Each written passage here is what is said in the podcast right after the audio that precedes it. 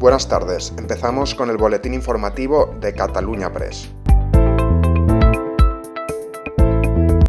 El presidente de la Generalitat, Pere Aragonés, ha exigido este miércoles al Gobierno central garantías de cumplimiento de las inversiones para Cataluña previstas en los presupuestos generales del Estado.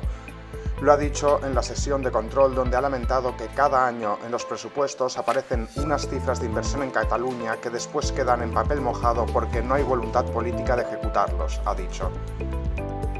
Focalitzem els esforços on jo crec, com a president, que de focalitzar. I vostè ha país de trens, d'acord, però necessitem que l'execució pressupostària de les inversions es materialitzi.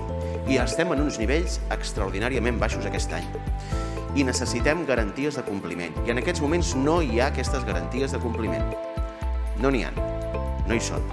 Perquè al final qui acaba licitant, qui acaba controlant les obres és, en aquest sentit, l'Administració General de l'Estat o els seus ens instrumentals i, per tant, en aquests moments no està garantit. Per tant, el que diguin els pressupostos no és creïble si no va acompanyat d'una garantia d'execució.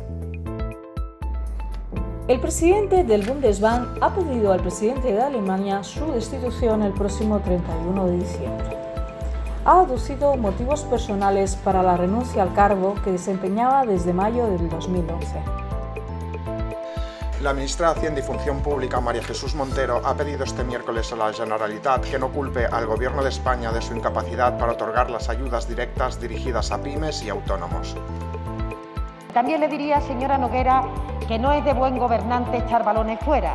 No puede usted responsabilizar al Gobierno de España de la incapacidad que está demostrando el Gobierno catalán de dar las ayudas, 7.000 millones que se han hecho para las comunidades autónomas, a las pymes y a los autónomos. ¿Por qué no ejecutan el volumen de recursos que ha llegado a Cataluña dirigido al sector productivo? Y se trata de no culpabilizar a otras administraciones de lo que cada uno no hace bien o no hace correctamente. El presidente de la Sala de lo Penal del Tribunal Supremo, Manuel Marchena, se ha dirigido a la presidenta del Congreso de los Diputados, Merichel Batet, para que le remita al alto tribunal el informe sobre la fecha de inicio de cumplimiento de la pena de inhabilitación especial para el derecho de sufragio pasivo impuesta al diputado de Unidas Podemos, Alberto Rodríguez.